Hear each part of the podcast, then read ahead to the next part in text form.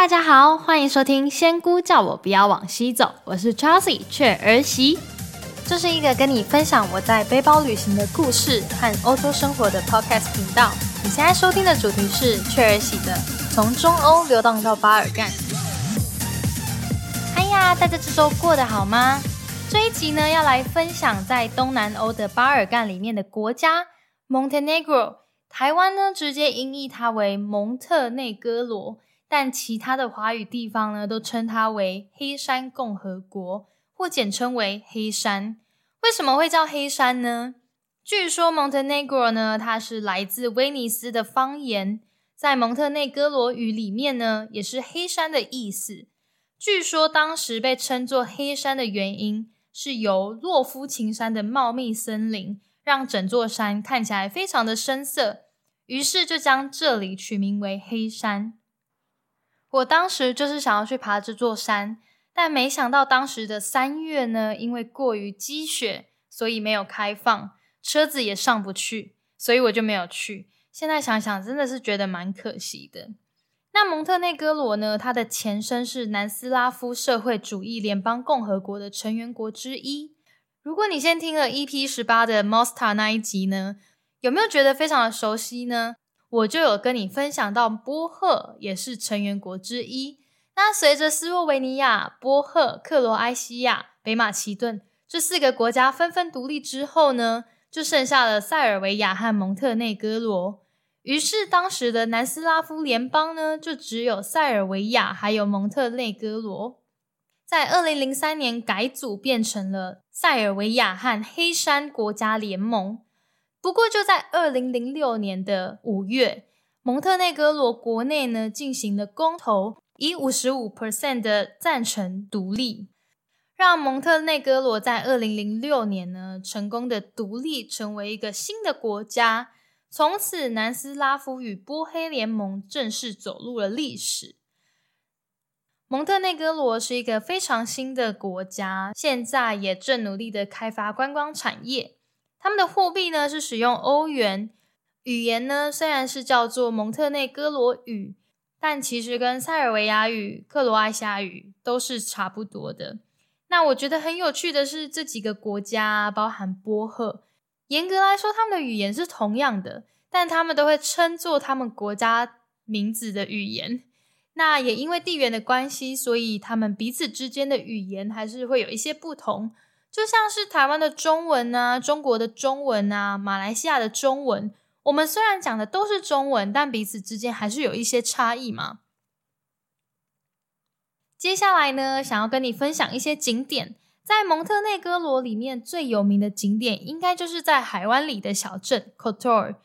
那这里是一个峡湾，听说 Kotor 呢是世界前二十名漂亮的海陆景色。我那时候刚到的时候啊，坦白说，我觉得还好，因为岸边停了超级多的渔船，我真的是一点感觉都没有。但在爬到上面的堡垒啊，从上往下俯瞰的时候，就真的是蛮漂亮的。我很推荐你可以爬上来。这里呢有三条路线可以爬上去，有两条在旧城区里面。其实我一开始不知道，我就爬了城里的第一条。结果上去呢，是有人站在那边要收钱的。后来呢，我就想说，那我去爬另一条，也是在城里的。结果上去之后，也是要收钱的，而且这里排队的队伍更长。所以呢，我就想说，那就算了吧。反正我走到现在也已经爬了超级多的堡垒。结果啊，就在我回到青旅之后呢，同房的室友就跟我大力推荐上面的堡垒有多美，叫我一定一定要爬上去看。那我就跟他们说，我今天爬上去，结果都遇到要收钱，所以我就想说算了。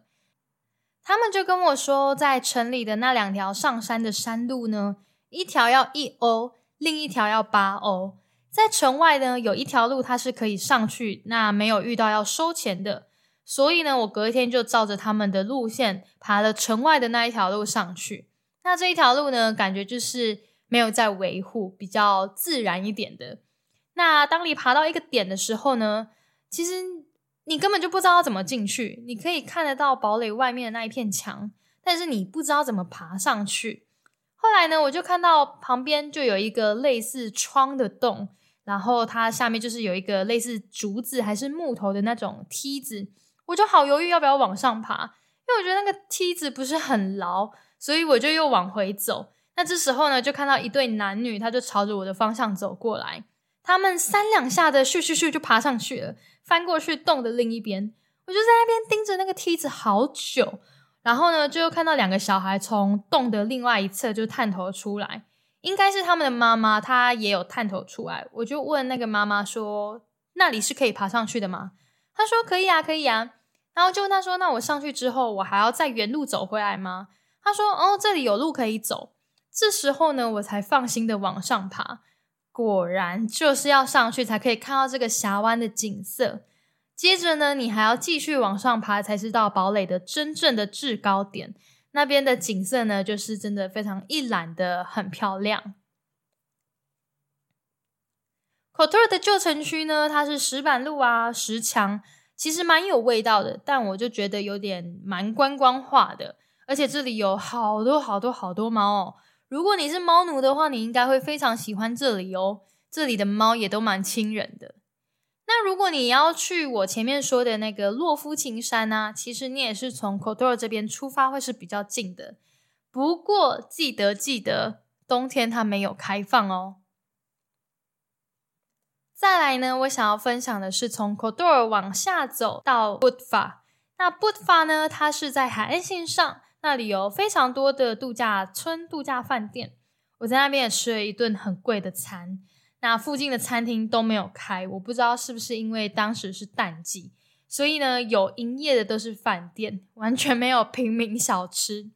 所以呢，我就到朋友推荐的一家度假饭店，里面有景观餐厅。讲坦白的，这个 feel 真的是绝美，食物也是蛮好吃的，不过就是那种很精致、很小，然后很贵。然后服务超级好的。那如果你找 Budva 的照片啊，在很多照片里面，你会看到有一块突出去的小岛。那个小岛啊，它被阿曼饭店集团整个买下来了，现在是一个高级度假饭店。那岛上没有开放参观，但是旁边的海滩是可以走下去的。然后我还在海滩那边遇到了两个是日本人。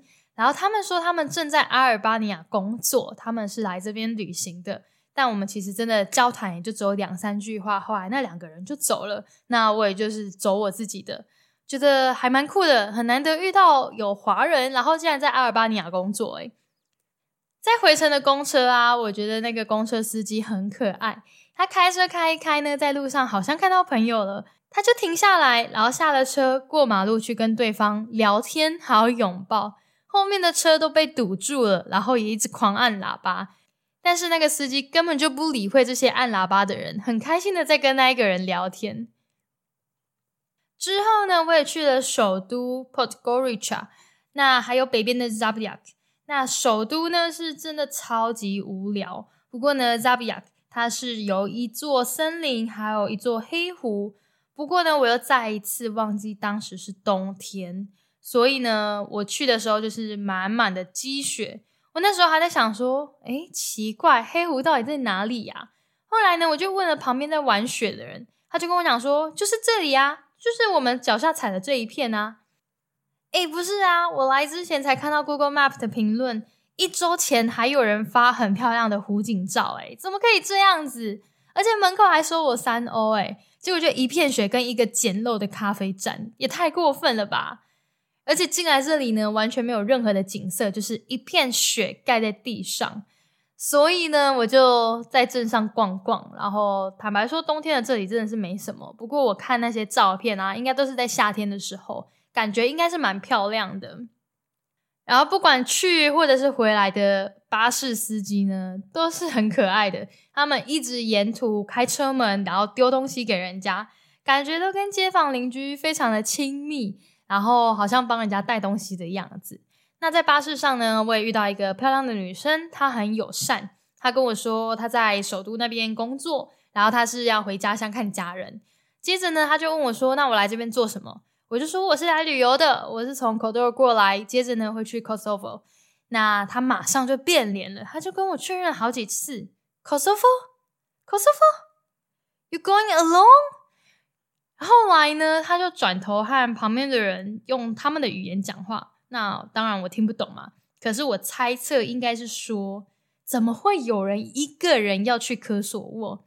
那反正呢，我就感觉气氛不对嘛。虽然我知道有很多人可能觉得科索沃很危险啊，很 questionable，因为就是跟塞尔维亚的关系嘛。那总之呢，就是在巴尔干这边好像名声不太好。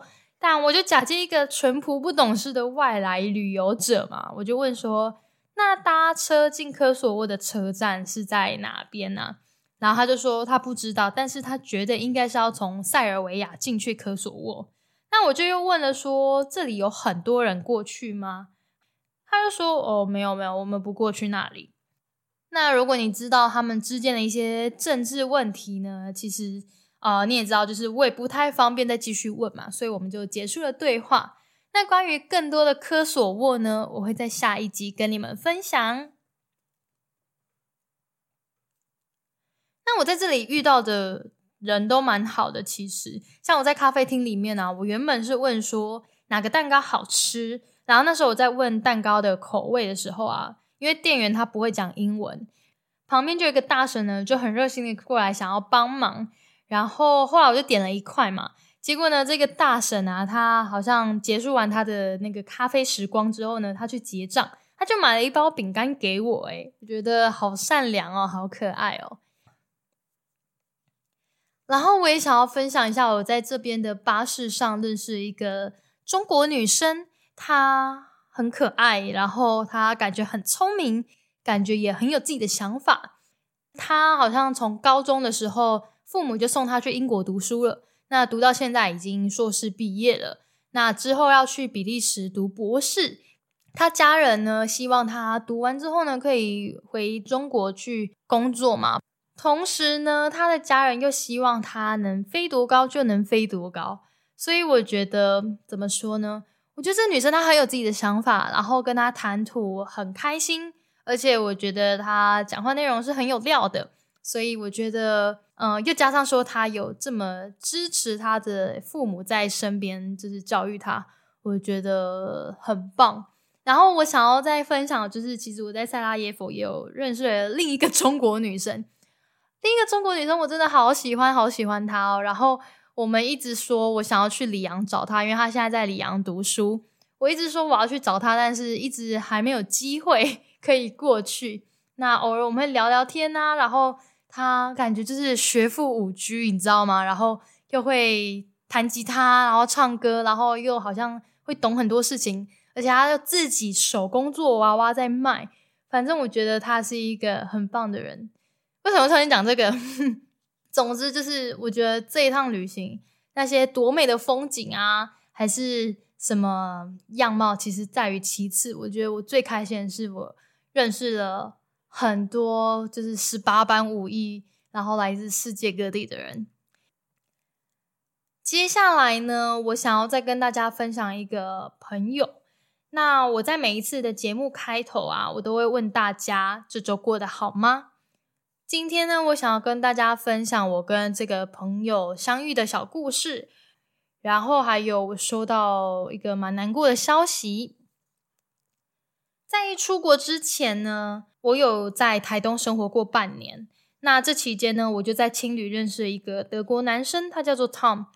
当时好像是二零一九吧，那他是透过层层的关系去联系到这家青旅，来这边暂时居住。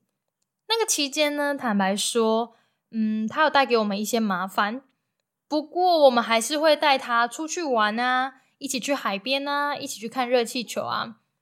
那那里曾经是一间非常温暖的青旅，有一张很大的长条木桌，我们会坐在那边聊天啊，然后或是吃一顿丰盛的晚餐。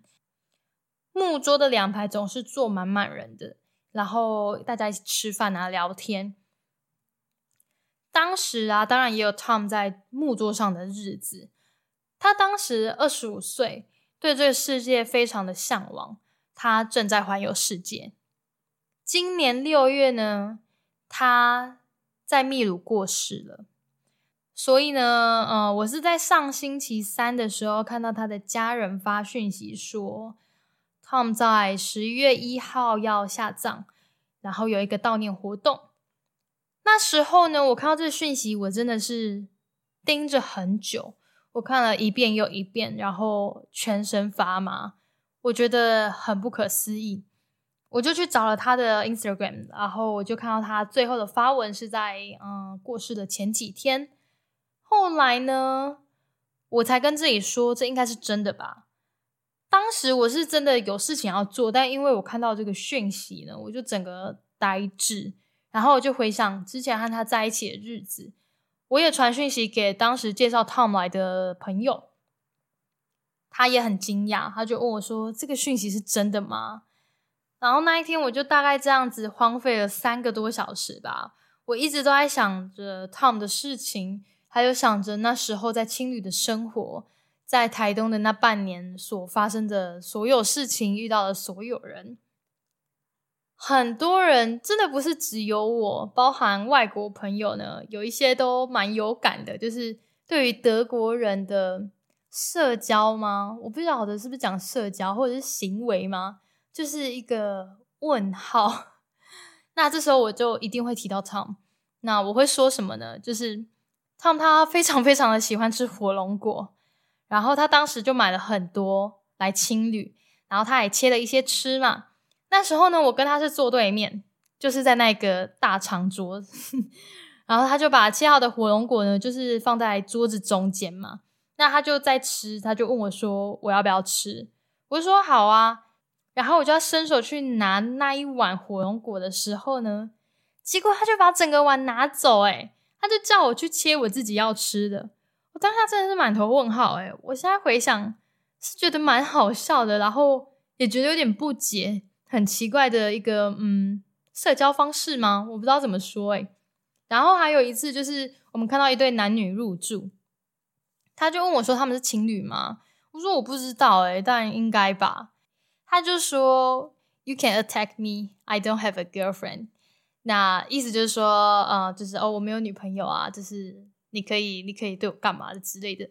但当然就是 我真的对他没有什么兴趣。后来呢，我离开台湾之后，我就再也没有跟他联络了。那时候看他的 IG 是离开台湾之后，他就去了墨西哥。然而呢，我没有想到的是，他会是在旅行中离开。他家人的讯息上面呢，也没有说什么原因。但坦白说，我是真的蛮好奇的。不过我也不可能真的去问嘛。但是他好像真的就是一个不太注意自己安全的人吗？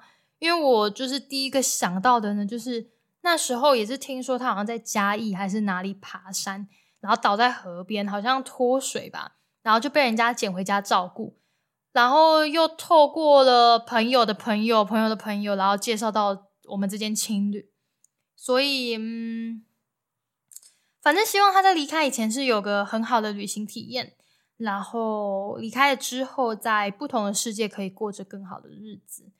嗯，祝福 Tom。这个节目呢，除了在分享我在国外的生活啊、打工度假、啊、背包旅行的故事和经验之外呢，如果你是在前面就有在追踪收听的人，其实你会知道，我想要更多的分享是不要害怕，只要你想，你随时都可以出发，而这个出发。不限于你一定要从某地离开某地，而是出发去做你想做的事情。所以，我希望我能够透过这些内容，带给你出发的勇气，带给那些想要过着他们想要的生活、想要追求他们想要的事情勇气。因为你现在的人生只能活一次嘛，一天一天的在往前走。你没有办法在后面的日子觉得后悔了，或是想要修改什么地方，你就往回走到那个时间点，这是不可能的嘛？那时候我要出国啊，全家人都很反对，开了好几次的家庭会议，坦白说，然后南部的亲戚也都上来，然后在那边跟我讲，然后当时呢，呃，我舅舅就跟我说：“你现在又不是癌症末期，只剩下一年的时间。”你的人生还那么长，为什么现在非去不可？而我在想的是，我人生真的有这么长吗？我不是在诅咒我自己，而是在想说，未来的事情好未知哦。而出来打工度假是我真的想了很多年的事情。我不是在跟风，或者是那种跟同才啊、跟朋友一起去，我是一个人去。而且我就是想做这件事情真的很久了，从我大学开始到现在已经快三十了。那而且我当时就是签证也好不容易下来了，我也真的不想要放弃。我不可能真的因为疫情出现，所有的生活都停摆吧？日子还是一天一天在过啊，每分每秒还是持续在往前走。所以我当时就非常坚持的离开台湾，来到了爱尔兰，然后走了一些地方。所以我现在才有这些内容可以跟大家分享。不管是在 Instagram 还是 Podcast，或者是部落格，到现在六百多天的日子，中间呢，当然是有遇到一些不顺的事情，但我真的很感谢当时勇敢出发的自己，带我认识世界好多不同的样貌。而我也相信，Tom 在离开的时候呢，他一定也不后悔他去了这么多的地方，虽然他停留在秘鲁。但他一定会觉得他的旅游经历是很丰富他的人生，圆润他的灵魂。节目的最后呢，我想要跟大家说，谢谢你们的收听，也谢谢你们的讯息，鼓励我继续制作节目。如果你觉得这个节目还不差呢，那除了订阅节目之外，也希望你可以帮我分享给你身边可能有兴趣的朋友们。也可以透过五星评论给我鼓励，或是留言跟我分享你的想法哦。也可以到我的 Instagram 追踪我，相关的连接呢都在节目资讯栏里。最后，感谢大家收听，我们都一定要过得好好的哦。我是 Chelsea 雀儿媳，罗比桑尼亚。